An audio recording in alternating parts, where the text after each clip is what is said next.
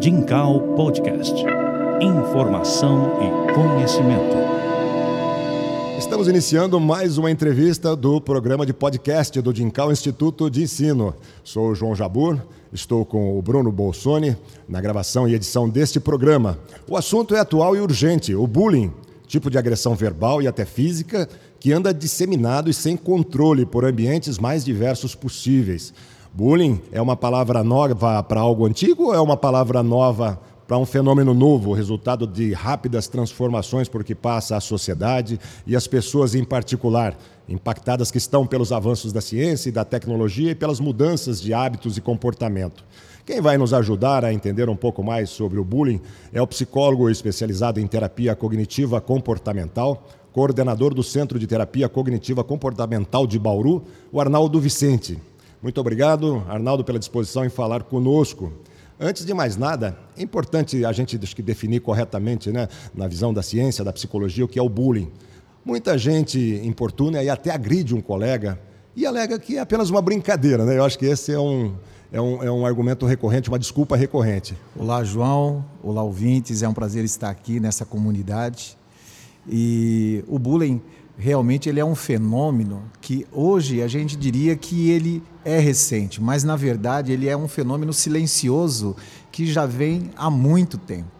Né? E na medida em que haviam antes, as pessoas não entendiam como sendo uma agressão, como sendo uma violência ou como um assédio. Então isso fazia com que muitas vezes a vítima do, do, do, do, bullying ela não se sentia com forças e se sentia até com medo de revelar a situação que estava sendo pressionada. Isso tanto em casa com os pais, ou mesmo com os professores, ou mesmo com adultos, ou mesmo com os colegas. E nós temos aqui uma pergunta para iniciar a, a rodada dos alunos da Gabriela Passanese, que é do primeiro ano do ensino médio, Arnaldo. Eh, ela pergunta o seguinte: Eu sou a Gabriela Passanese, aluna do Primeira 2, e eu queria saber o que leva os praticantes do bullying a cometerem o ato. Ótima pergunta, Gabriela.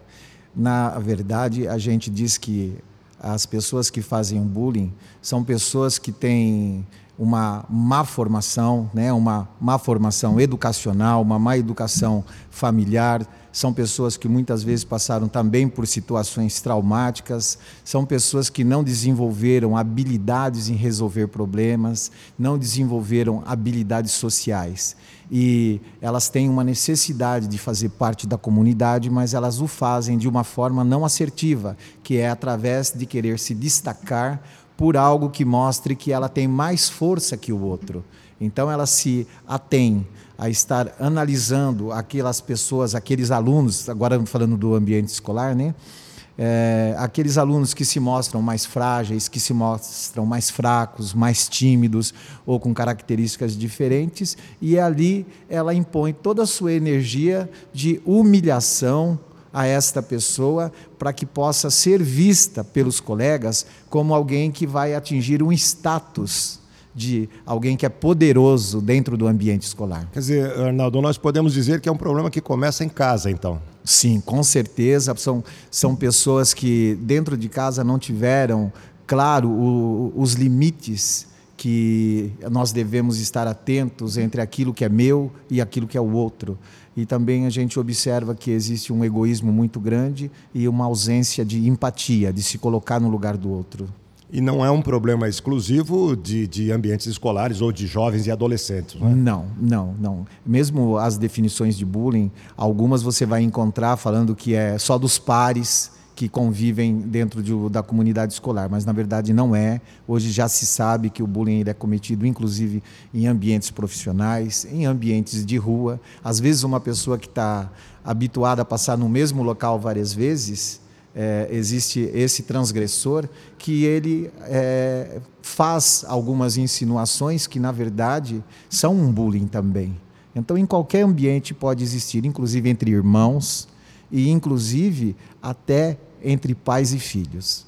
Quando os pais acreditam que uma forma de incentivar o filho a crescer é colocando os aspectos negativos dele repetidamente. Então, é importante também esclarecer que para ser bullying tem que ter três características. A primeira, a frequência, é uma coisa repetitiva. A segunda, a intensidade. Mexe muito e leva ao sofrimento da pessoa que, que é a vítima. E intencionalidade. A pessoa tem a intenção clara, consciente de realmente estar humilhando o outro para obter essas compensações sociais de ser uma pessoa que se destaca. Quer dizer, em relação àquilo que eu disse lá no início, na, na, na minha introdução, é, a alegada brincadeira que muita gente pode é, é, é utilizar para praticar algo mais agressivo, é, é, um limite muito tênue, né? É difícil saber diferenciar uma coisa da outra. Né? Talvez essas três características que você tenha citado sejam bem claras, mas mesmo assim, né, sempre há uma, um, uma, um, um espaço para dúvida, né? Sim, sim. É, principalmente o, o bullying que é feito, a, é feito para atingir o aspecto psicológico, emocional, moral do outro. Por quê? São atitudes que você não tem uma comprovação tão concreta assim. Então, a pessoa pode, num canto ou em algum momento, com dois, três colegas, estar fazendo bullying com alguém, mas depois, quando essa pessoa vai dizer que está sendo vítima, eles dizem: não, foi só uma brincadeira e você não tem uma comprovação. Então, é diferente do bullying que leva a a machucar as pessoas, aos danos físicos, entendeu? Ou mesmo aqueles cyberbullying, né, que ficam registrados na internet, que são provas contra aquele que comete o bullying. Então, é, são pessoas assim, muitas vezes ardilosas demais, e elas fazem de uma forma planejada para que se alguém vier tirar alguma satisfação, elas tenham uma porta de saída para dizer: não, não foi isso. É a minha palavra contra a do outro. Certo. É, o, o, bullying poderia ser caracterizado como um assédio moral? Não sei, isso é mais do ponto de vista legal, né? Não sei que, se há uma diferenciação, se você tem Sim, como um, esclarecer um, isso. Um assédio, um assédio moral, necessariamente, ele não é um bullying.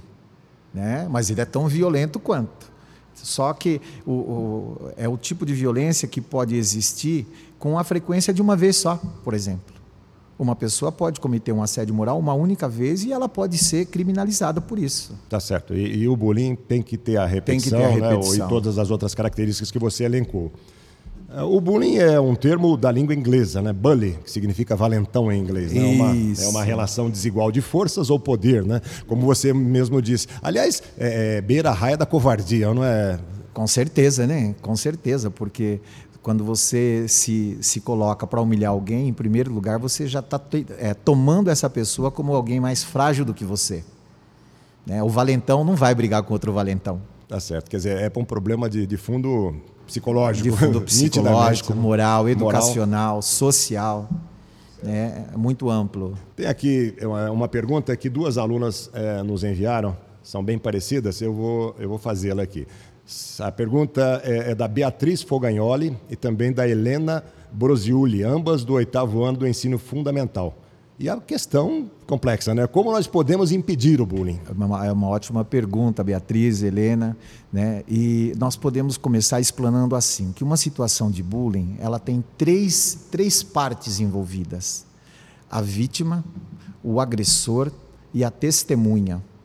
Desses três, o que mais vai impedir com que haja o bullying é a testemunha.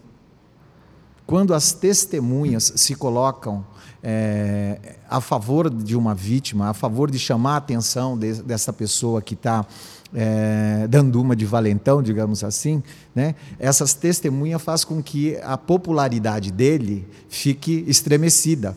Então, isso acaba contribuindo para ele começar a maneirar e diminuir esse comportamento agressivo e desviado socialmente. Né? É, a gente sempre diz que existem vários momentos que uma comunidade, que uma escola pode proporcionar o encontro entre pessoas. Seja para tomar um lanche, seja para assistir um filme, assistir uma palestra, um debate, enfim, atividades sociais que faz com que o grupo venha a refletir sobre essa condição de se colocar no lugar do outro e também de compreender que o outro necessita muitas vezes da nossa ajuda, do nosso olhar solidário para com ele. Então, é, é, um trabalho que visa a assertividade. Algumas escolas, por exemplo, elas colocam placas né? Escola, escola sem bullying, ou o respeito é importante, ou respeite para ser respeitado, né? E, são tudo estratégias que vão fortalecer a solidariedade, a igualdade entre as pessoas na forma de serem tratadas. Eu imagino que muitos jovens, principalmente adolescentes, acabam tendo alguma barreira, se sentindo impedidos de ou bloqueados no sentido de levar o assunto adiante, seja para o inspetor do aluno, para o diretor da escola e mesmo para os pais, né? Isso é, é recorrente, Arnaldo? É, é recorrente. Por quê? Porque o bullying, ele, enquanto efeito, efeito na pessoa que é a vítima, ele mexe muito com a autoestima da pessoa. Então, a pessoa que tem uma autoestima já um pouco é, desestruturada, ela vai se sentir uma pessoa sem valor, uma pessoa que ninguém vai respeitar, que ninguém vai se importar com ela, ela se sente incompetente e ela se sente incapaz de se defender ou de fazer qualquer coisa que possa se livrar da situação. Então é um momento onde existe uma, uma modulação da ansiedade de moderada para grave é onde a pessoa começa a apresentar comportamentos de isolamento social, de irritabilidade, de tristeza, inquietação, cai o rendimento escolar, a pessoa passa a não procurar novas amizades, enfim, ela vai se sentindo alguém, é, acho que a melhor palavra é desvalorizada, infelizmente. E qual a orientação que você daria a esses jovens? A gente está num ambiente é, majoritariamente escolar, embora o nosso podcast esteja sendo acessado por muita gente fora, mas geralmente famílias que também podem se deparar com o problema. De forma categórica, o que, que você diz para o jovem que sofre bullying? A primeira coisa, não enfrente a situação sozinho. Essa é a primeira coisa. Você precisa dividir isso com alguém para que alguém possa também te ajudar ou até mostrar para você que existe algumas saídas, né? Você se distanciar dessa pessoa, você não ficar no mesmo ambiente que ela, mas não que isso te leve a se afastar de todo o ambiente. Por exemplo, eu posso me afastar de um, de um certo momento do recreio, lá do intervalo com alguém, mas eu não preciso me isolar da minha escola e parar de estudar por causa disso. Né? A, a contribuição e a participação dos pais em conjunto com a escola, gerando ideias, gerando interesse em olhar para uma escola que tem uma cultura de não violência, de respeito, de tolerância, né? Isso faz com que todos acabem se envolvendo não em evitar o bullying, mas em construir uma, uma sociedade ali que tenha amplos valores sociais, interpessoais e principalmente também pessoais. Né? A pessoa tem uma relação, aprender a ter uma relação intrapessoal consigo mesmo também. Né? Algumas pessoas dizem: Eu não converso comigo. Converse sim. Né? Converse com você, converse com o outro, né? exponha os seus sentimentos, exponha principalmente os seus pensamentos diante desses comportamentos que são característicos de uma vítima de bullying, é, é sempre importante a gente orientar os pais que procurem é, observar, prestar de fato atenção nos seus filhos quando eles estão presentes, né? É, deixar um pouco de lado o celular, deixar de pouco, um pouco de lado a televisão ou atividades sem os filhos, ampliar esse, esse contato e principalmente lembrar que a única coisa que nós enxergamos no outro é o comportamento do outro. Nós não enxergamos as emoções, nós não enxergamos os pensamentos, e são nos pensamentos que está a chave para que a pessoa aprenda a saber o que está acontecendo com seu filho e possa fazer uma orientação que seja mais consistente com a situação real. Então, é muito importante é, esse diálogo, onde os pais vão usar mais os dois ouvidos né, e menos a boca. Nós estamos conversando com o psicólogo que é especialista em terapia cognitiva comportamental, o Arnaldo Vicente, bauruense, que nos fala sobre o bullying. Aqui vai mais uma pergunta de uma aluna, Ana Júlia, que é do nono ano do ensino fundamental, uma pergunta bem bem a caráter para a especialidade do Arnaldo. Né? O que é o bullying, você já disse. Ah, o que é o pior, aliás, ela pergunta? O bullying como agressão física ou o bullying como agressão moral e psicológica? Olha, vamos dizer que para quem sofre é que sabe o tamanho da dor.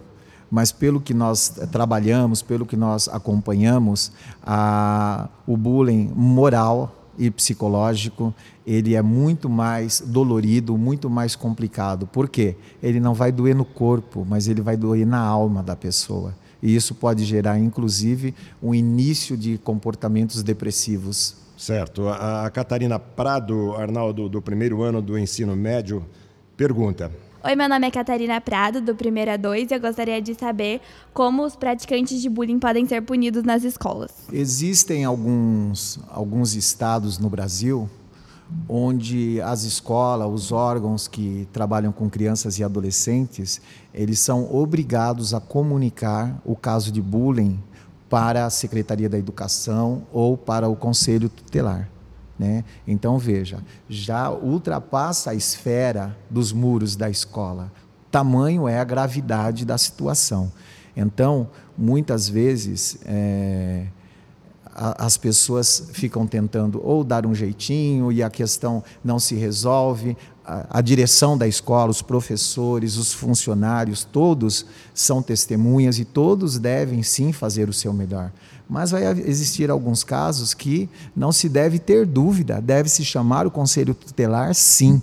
E fora da escola, deve se chamar inclusive. É, a, a, a, polícia ir até a delegacia, fazer o seu boletim de ocorrência, por quê? Para que esses transgressores eles entendam que existem limites onde eles acreditam que não tem. Então, na escola ninguém vai me dar limite, na minha casa ninguém vai dar limite. Ele se transforma, infelizmente, num caso antissocial de polícia. E quando isso ocorre, é necessário que se faça essa denúncia. Correto. Isso acho que responde é, também à pergunta do Renan Costa, que é do primeiro ano do ensino médio. Ele, ele perguntou, perguntou aqui a nós: gostaria de saber se a escola tem alguma obrigação de interferir na questão do bullying. Acho que já está bem respondido, né? E tem uma outra pergunta do Lucas, do primeiro ano do ensino médio. Meu nome é Lucas, do primeiro a dois, e eu tenho uma pergunta: como que os alunos poderiam interferir nessa questão do bullying? Se unirem, formarem grupos com a participação de professores, com a participação da direção, da coordenação, do psicólogo que trabalha naquela escola, dos pais, trazer de fato toda a comunidade para fazer uma campanha onde se coloque o respeito, a tolerância, a amizade em primeiro lugar. Cabe aos alunos, sim, tomarem conta uns dos outros e com a ajuda e com a orientação dos adultos ou dos especialistas que estão naquela escola. Por falar em especialistas, é, quando os pais chegam ao ponto de já detectar que o filho é um contumaz praticante de bullying, é recorrente, é, já foi advertido, não, não resolveu, é, é, é esse pai pode levar o filho a um psicólogo? Você acha que deve levar? Deve fazer isso? Deve né? levar porque ele está andando numa esfera cuja linha reta pode levar, inclusive, para um, um, grau de um grau antissocial de uma violência, inclusive se tornando uma pessoa marginal à sociedade. Então, o fato de você estar tá trabalhando logo no começo, quando você perceber, né, faz com que ele possa ter outra, outros olhares, outras lentes para enxergar o outro como alguém tão humano contra ele. E principalmente na terapia, ele pode se autovalorizar, perceber que ele também é uma pessoa de valor, que embora as circunstâncias em algum momento não tenham sido tão boa para ele, né, ele não escolheu isso, mas ele pode escolher como ele lidar com isso. Ele pode não mudar o passado dele, mas ele tem a liberdade de mudar o presente e o futuro dele. Isto faz com que a gente observe que eles tenham uma transformação. E é muito bom perceber isso. Certo. O bullying é um problema mundial, não é, Arnaldo? É, é, algo que nem sei onde pode ter começado. Você tem informações da origem não, disso? Não, não tenho, mas um dos países que mais tem trabalhado e tem desenvolvido programas o, contra o bullying são os Estados Unidos, inclusive com, com um programa que existe na Califórnia chamado Power, Power Kids. É, acho que é Power, Power Kids né? empoderando, Jovens empoderados, é, empoderando os jovens, né? E existe material, inclusive, que mostra, né? Eles têm aqui no Brasil mesmo, o pessoal do Rio de Janeiro, baseado nas ideias de, desse pessoal da Califórnia, fizeram também uma cartilha em 2014 e que ela é muito atualizada e que pode também ser procurado aí no, no Dr. Google né? Colocar cartilha do anti-bullying, cartilha do bullying e vão ter aí um farto material, inclusive ideias para se aplicar na própria escola, em casa ou na sua comunidade. A propósito, Arnaldo, é, no Brasil, uma pesquisa feita em 2010, há nove anos já, com alunos de escolas públicas e particulares, revelou que as humilhações típicas do bullying são comuns em alunos de quinta e sexta séries. As três cidades brasileiras com maior incidência dessa prática, segundo aquela pesquisa, são Brasília, Belo Horizonte e Curitiba. É claro que são nove anos atrás, pode ter mudado um pouco essa realidade, mas quinta e sexta séries. É, essa fase é uma fase de transição, me parece. São alunos, são alunos de 11, 10, 12 anos no máximo, né? nem 12. Que, me parece que é uma fase de transição de uma fase infantil para uma fase de pré-adolescência ou adolescência, é, né? Eu diria que seria uma transição da fase do meus pais mandam em mim, minha professora manda em mim, meus tios mandam em mim, meus avós mandam em mim, alguns amigos mandam em mim, e aí passa para outra fase. Agora quem manda sou eu. E aí mistura aí, as bolas. Mistura as bolas, claro. É, por quê? Porque não aprendeu a se movimentar dentro dos limites da assertividade social. Então, mais uma vez, cabe o quê? Aos pais observarem o que está acontecendo na cabecinha dos seus filhos. Muito bem. Eu acho que é, deixou muito claro é, o, os aspectos, deixou claro é, o que é o bullying e os aspectos gerais também, né, Arnaldo? Você tem alguma coisa a acrescentar para enriquecer ainda mais esse nosso diálogo sobre bullying? Eu diria para as pessoas assim, que as pessoas comecem a prestar mais atenção nos seus pensamentos para compreender melhor as suas emoções e as suas ações. Agradecemos muito, Arnaldo, a sua presença. Foi enriquecedor, um ótimo bate-papo, certamente muito proveitoso para quem vai ouvir e conhecer um pouco mais sobre esse problema. Eu que agradeço e me coloco à disposição para que em outros momentos possa colaborar com a comunidade. Até a próxima. Até. Dincal Podcast. Informação e conhecimento.